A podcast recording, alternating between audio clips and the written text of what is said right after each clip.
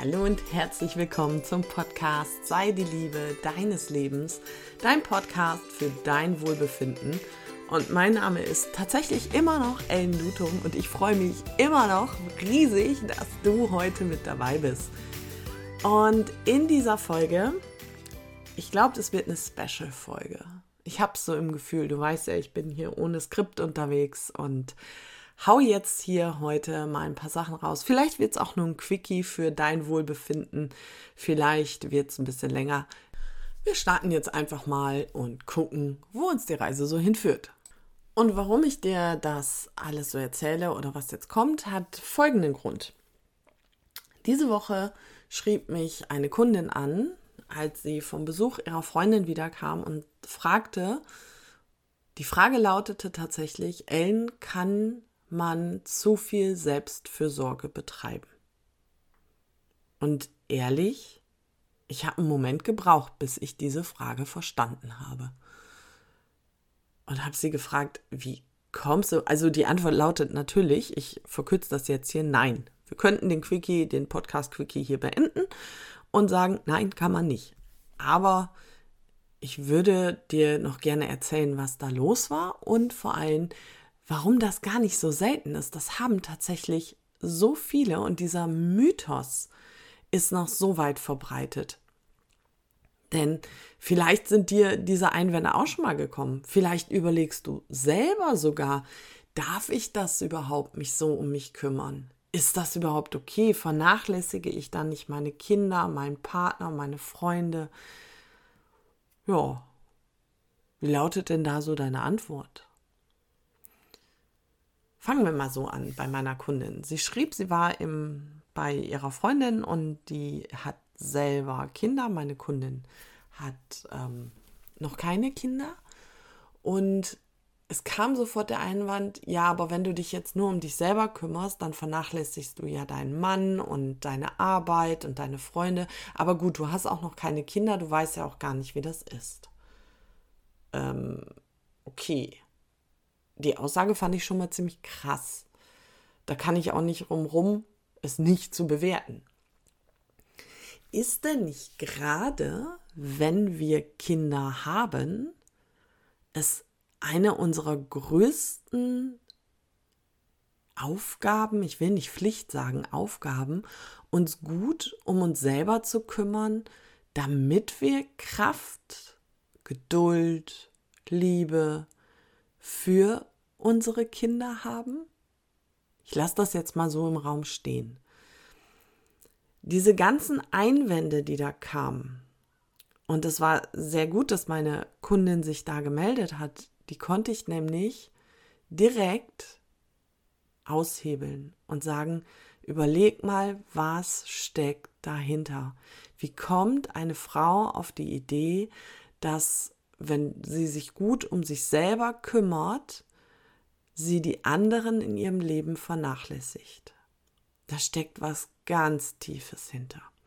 Also zu einem, zum einen ist das natürlich noch ein krasses altes Rollenbild, was wir haben, was auch leider immer noch tief in unseren Zellen sitzt, dieser Gedanke, erst alle anderen, dann bin ich dran. Das ist uns Frauen so beigebracht worden, das ist uns Müttern so beigebracht worden, das ist quasi immer noch das Nonplusultra jedes Kinderratgebers oder der Schwangerschaftsratgeber. Es fängt ja schon damit in der Schwangerschaft an, dass du ähm, auf gewisse Sachen verzichtest, weil das dem Kind schaden würde. Und das hat auch seinen Grund, das ist alles richtig. Aber das ist ja quasi wieder dieser Mangel, diese Angst, dieses nicht gut für sich sorgen, weil ich darf das ja jetzt nicht, sonst schade ich dem Kind. Und das zieht sich sofort. Und ich bin ehrlich echt schockiert gewesen, dass im Jahr 2023 eine junge Frau, und ich betitel die jetzt wirklich als jung, junge Mutter, noch in so einem Denken unterwegs ist. Puh. Ist das wirklich so, dass ich jemanden vernachlässige, wenn ich mich gut um mich selber kümmere? Ich nenne euch mal ein Beispiel. Ich bin ja immer so ein Freund von bildlicher Sprache. Ich habe das oft, wenn ich von einem Seminar komme oder einem Retreat oder einem Vortrag, dass ich voller Emotionen bin.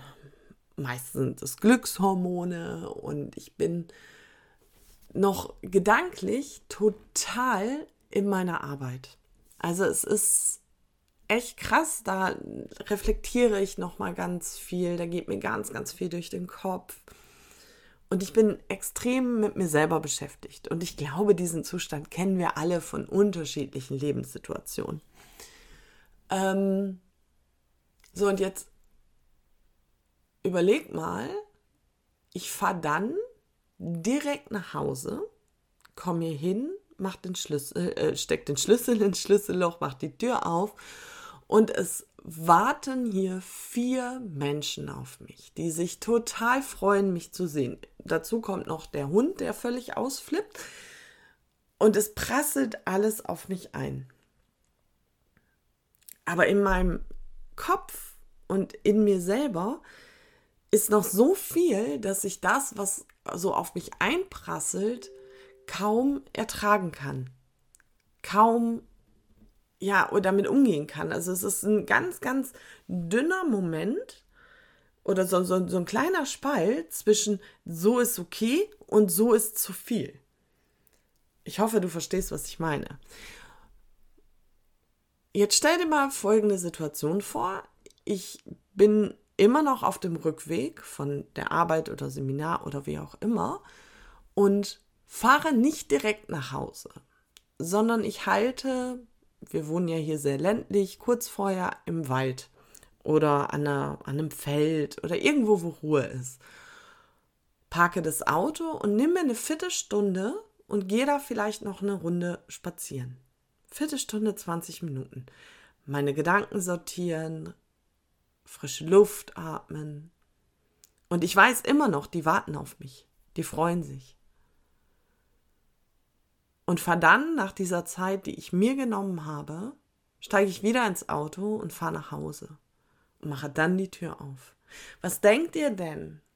Wie viel kann ich dann aufnehmen? Wie viel kann ich dann, ja, ich will nicht das Wort ertragen sagen, das hört sich ja so böse an, aber aushalten? Wie gehe ich mit den Eindrücken, den ganzen, was so auf mich einprasselt um? Kleiner Spoiler-Alarm, ganz anders. Ehrlich, ich habe das ausprobiert. Ich habe das wirklich so ausprobiert. Ich bin direkt nach Seminaren nach Hause gefahren und das war so krass, weil ich diese ja diese Welle hier kaum aushalten konnte, obwohl sie wunderschön ist und ich die hier auch über alles liebe und die mich ja auch. Aber das war schon krass. So und dann habe ich das ausprobiert und bin erst in den Wald gefahren, habe ein bisschen abgeschaltet und bin dann nach Hause gefahren. Das Ankommen, da liegen Welten zwischen. Ich bin ganz anders offen für das, was kommt, bin ganz anders mit mir im Reinen, im Klaren, kann viel besser damit umgehen, was für Erzählungen da alle kommen, was die hier alle erlebt haben. Und das ist total okay. Also, wieso sollte ich das nicht tun? Weil ich diese Viertelstunde oder 20 Minuten meine Lieben vernachlässige? Echt? Sehe ich nicht so. Und genau das passiert auch, wenn wir uns gut um uns selber und unsere Bedürfnisse kümmern, dann haben wir eine ganz andere Basis für den Umgang mit anderen. Denn das ist die Krux. Wir vernachlässigen die anderen nicht, wenn wir uns gut um, sich, um uns selber kümmern. Es ist genau umgekehrt. Wir wissen die anderen ganz anders zu schätzen. Wir sind ganz anders aufnahmefähig. Wir haben viel mehr Kraft und Geduld und Liebe. Und es ist alles wesentlich entspannter. Vielleicht denkst du jetzt auch, ich übertreibe. Nee, tue ich nicht. Sorry, tue ich nicht. Das ist Wir vergessen das so oft. Wir sind so in diesem Machen, Machen, Machen-Modus, dass wir das wirklich denken, wenn wir jetzt mal nicht tun und es nicht mal nichts machen, in so eine Art Vernachlässigung kommen. Und ja, natürlich ist es ein Unterschied, ob ich ein einjähriges Kind habe oder ob ich ein zwölfjähriges Kind habe. Ja, natürlich. Doch überleg doch mal, wie gehst du mit deiner Zeit um? Wie priorisierst du deine Zeit? Wie priorisierst du dich? Also wenn ich ein kleines Kind habe, ein Baby, das kann seine Bedürfnisse noch nicht zurückstellen. Das geht nicht. Das müssen die auch gar nicht. In dem Moment muss ich das regulieren. Das heißt also, ich kann in dem Moment, wo das Baby Hunger hat, sagen, okay, du kannst das noch nicht regulieren, das schreit wie am Spieß, kennen wir auch alle, du kriegst jetzt zuerst was. So, und wie viele Frauen und Mütter machen es dann, dass die sich nicht anschließend hinsetzen, selber was essen? Dass die sich nicht hinlegen, wenn das Baby schläft, weil dann muss ja der Haushalt gemacht werden, dann müssen Hausaufgaben mit einem anderen Kind gemacht werden, dann müssen ähm, muss die Spülmaschine ausgeräumt werden, dann muss keine Ahnung, was alles gemacht werden. Also es muss alles fertig gemacht werden, außer ich selber. Und das heißt, ich leere meinen Akku immer weiter. Immer mehr. Ja, bis ich nichts mehr geben kann. Also ich meine, jeder kennt es vom Handy, wenn der Akku leer ist, ist es aus. Nur wir laufen dauernd auf Reserve und im Stromsparmodus und wundern uns dann, dass so viele Mütter und Frauen in einem Burnout und in einer Überlastung liegen. Und das berechtigt, ohne Frage, die Ansprüche sind total hoch. Und es ist krass, was wir hier reißen. Mal ein Hoch auf uns Frauen, ehrlich. Aber warum denken wir denn immer noch, dass Selbstfürsorge nicht angemessen ist? Also mich hat diese, diese Nachricht, die hat mich so traurig gemacht. Und ich kann dir total gut sagen, was dahinter steckt. Da ist nämlich jemand, die kümmert sich nicht um sich. Aus gerade genannten Gründen. Und ich kann dir sagen, wie sowas im Alltag aussieht. Wenn jemand, wenn eine Frau, eine Mutter sich nicht gut um sich selber kümmert, es tut mir leid, wenn ich das jetzt hier pauschal so reinhaue. Die ist genervt, die ist gestresst, die ist überfordert. Und diese Gefühle kennen wir alle und das dürfen wir auch alle. Das ist völlig, um Gottes Willen, völlig normal. Aber das kann doch kein Dauerzustand sein. Das kann doch kein Dauerzustand sein, dass wir ständig gereizt sind oder müde oder fertig. Ich meine, das ist doch nicht das, warum wir hier auf dieser Welt sind.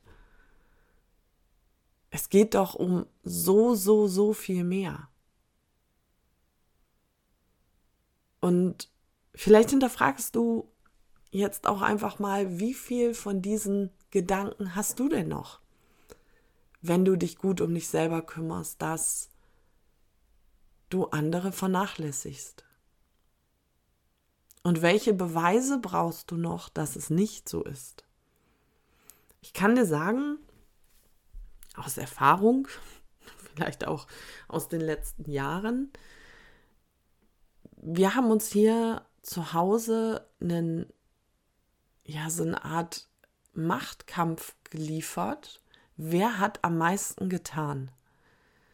Ich habe immer wieder Markus erzählt und ich habe das gemacht und ich habe das gemacht und das habe ich gemacht und das habe ich noch gemacht und dementsprechend hat Markus das dann auch. Ja, aber ich habe mich darum gekümmert und ich habe mich hierum gekümmert und darum habe ich mich gekümmert. Also es war so ein ständiges Aufwiegen von Dingen, die jeder von uns getan hat. Und das war sehr unbefriedigend, muss ich sagen. Also das war echt anstrengend, weil ähm, ja, was war denn der Grund, warum wir das gemacht haben? Wir mussten das vor uns selber rechtfertigen. Wir haben, also völlig Banane. Und als wir damit ja aufgehört haben, wir haben die Richtung geändert.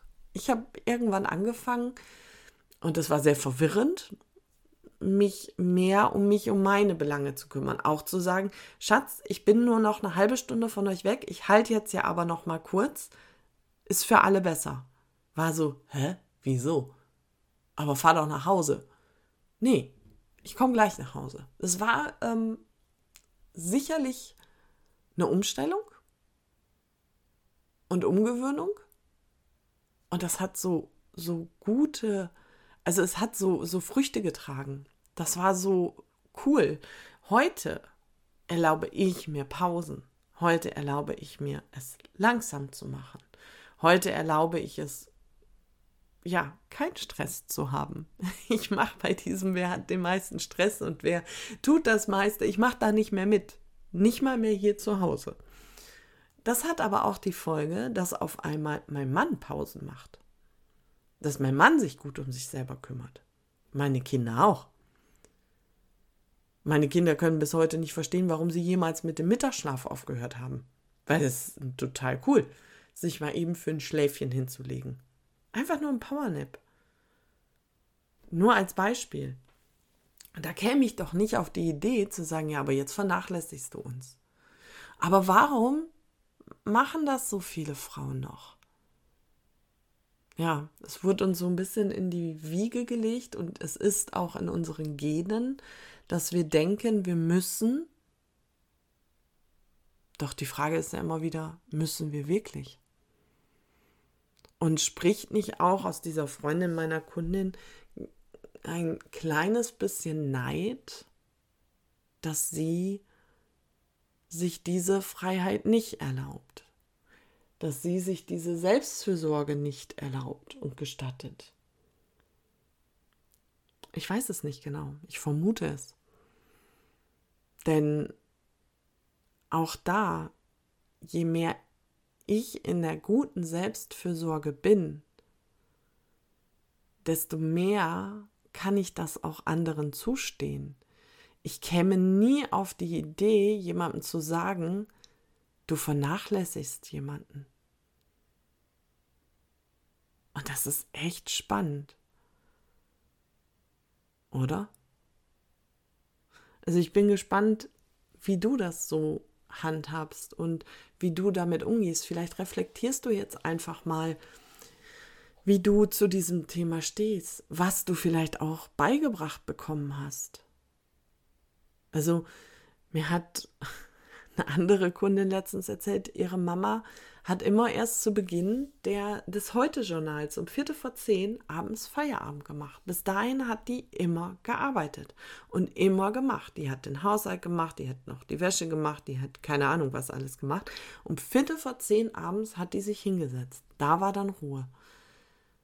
Und es war für sie eine totale Challenge, zum Beispiel nachmittags sich mal kurz hinzulegen, weil sie das so nicht kannte. Wir unterschätzen so sehr den Einfluss, den unsere Eltern, unsere Generation, unsere Prägungen auf uns haben.